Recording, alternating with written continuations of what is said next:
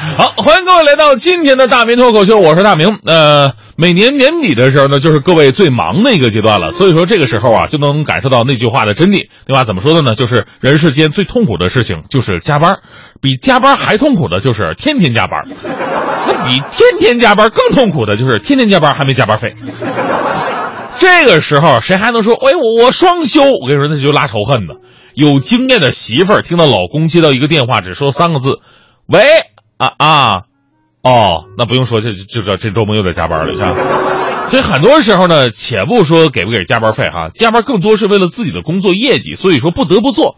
而在这里，咱们温馨提示一下哈，咱们就算工作再忙，也要亲力亲为，千万不要找人帮忙。我一朋友啊，业务太忙了，于是跟经理说说，经理咱们再招个人吧，我这太忙了，我这，呃，经理非常爽快的答应了。呃，新来那位呢？我朋友是手把手的教，一个月内基本上就教会了。心想这下，哎呀，我该轻松了吧？结果有一天，这经理啊，把叫新人去办公室一趟。朋友说了，说哎，别别担心啊，应该是新人考核，还跟新人说呢，没事，我跟你说，这个经理啊，这对对技术狗屁不通，你就跟他吹吧。结果呢，经理就问了新人一个问题，说这个工作你一个人忙得过来吗？这新人就是严格遵照我朋友的建议，说吹吧，是啊，能能能啊，绰绰有余啊，这点活闭眼就能干啊。他说完这句话之后，我朋友就下岗了。这故事告诉一个小学生都懂的道理：自己的事情自己做。昨天呢，还看到一个帖子，说年底最忙的工作岗位都有哪些？看看有没有你的职业。这里边呢有行政人事岗位，就是每天不知道忙啥，但就是闲不住；还有这个财务人员，月初月底忙得脚打脑后勺；有销售，不管是月末、周末还是年末，都得忙着冲单。还有策划市场人员，就是闲的时候闲死，忙的时候忙死；还有伟大的程序员，每天加班都是家常便饭。我之前呢看到过一个压力指数调查，三十家压力最大的公司，其中 IT 互联网行业占比高达三分之一，成为压力最大的行业，绝对是加班狗界的领军人物。之前呢有媒体采访过咱们北京的中关村，还有上帝的软件园，啊，说晚上就没有关灯的时候。有一个员工还透露说，这个在没有下达任何正式文件的情况之下，他们公司被口头传达了一个新政策，全员实行九九六制度，而且没有任何加班补贴。这所谓的九九六呢，就是早上九点上班，晚上九点下班，一周上六天班。听着累，那实际上更累。你想，这北京啊，对不对？早上九点上班，意味着很多人其实要六点钟起床准备出门了。九点钟下班，意味着大多数人就算不加班，都得十点到家。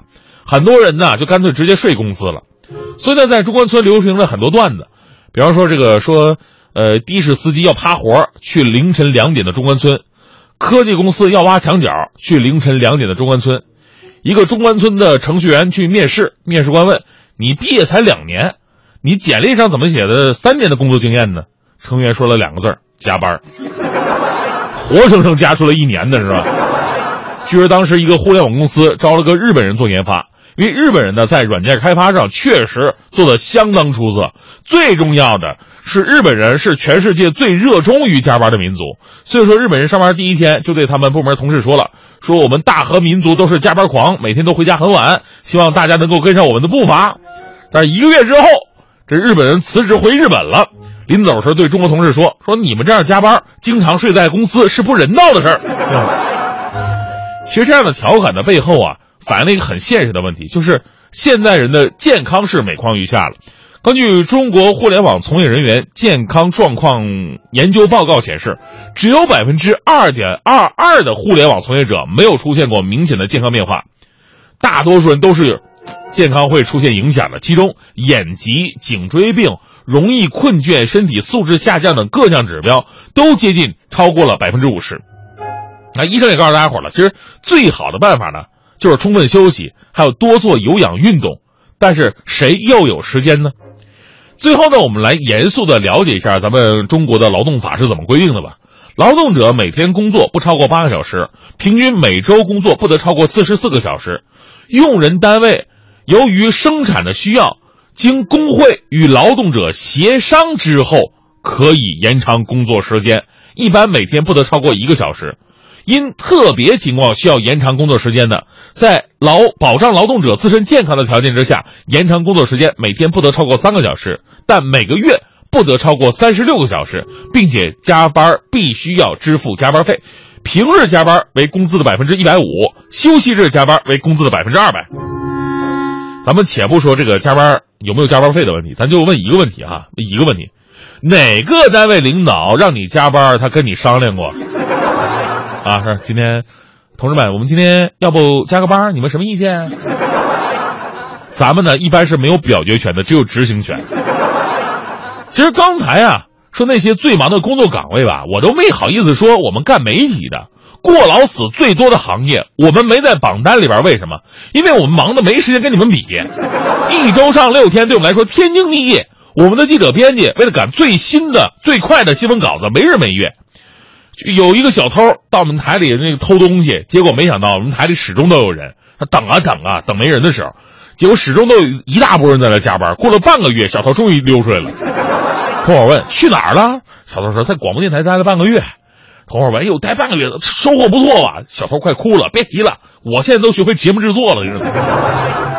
所以呢，真心希望啊，在这样没办法必须忙的年终岁尾，领导们能够充分的考虑员工更多人性化的需求，让他们得到更多合理的休息、放松的机会、发泄的渠道。当然了，还有美丽的年终奖，让我们的忙呢忙得更有价值。其实大多数人的忙吧。还是对自我价值的一种追求，这种精神呢，还是令人感动的。比方说，我们小编龚伟同学，龚伟同学吧，一个人呢，在北京打拼特别的不容易。为了能多挣点钱，他一个人在台里干了好几摊事儿。年底他终于熬不住了，我这看着他的时候，这印堂发黑呀，脸色发青，黑眼圈都快啪掉脚面上了。就在昨天寒冷的夜晚，龚伟在我面前慢慢的倒了下去。当时我猛扑上去，我拼命的摇醒他，我说：“同志，你醒醒啊！”龚伟虚弱的睁开双眼，吃力的挤出几个字儿，说：“这，这是我的周工作计划、月工作计划、季度和年度工作计划、工作记录本、板块内容总结、明年的工作思路、新节目计划、整改措施，还有年终总结，请一定代我转交组织。”说完，龚伟又陷入昏迷。当时我含着眼泪摇晃着龚伟的身子，我说：“同志，你醒醒，醒醒！组织对你还有要求，组织说还得交电子版呢。你交完电子版，你再走也不迟啊。”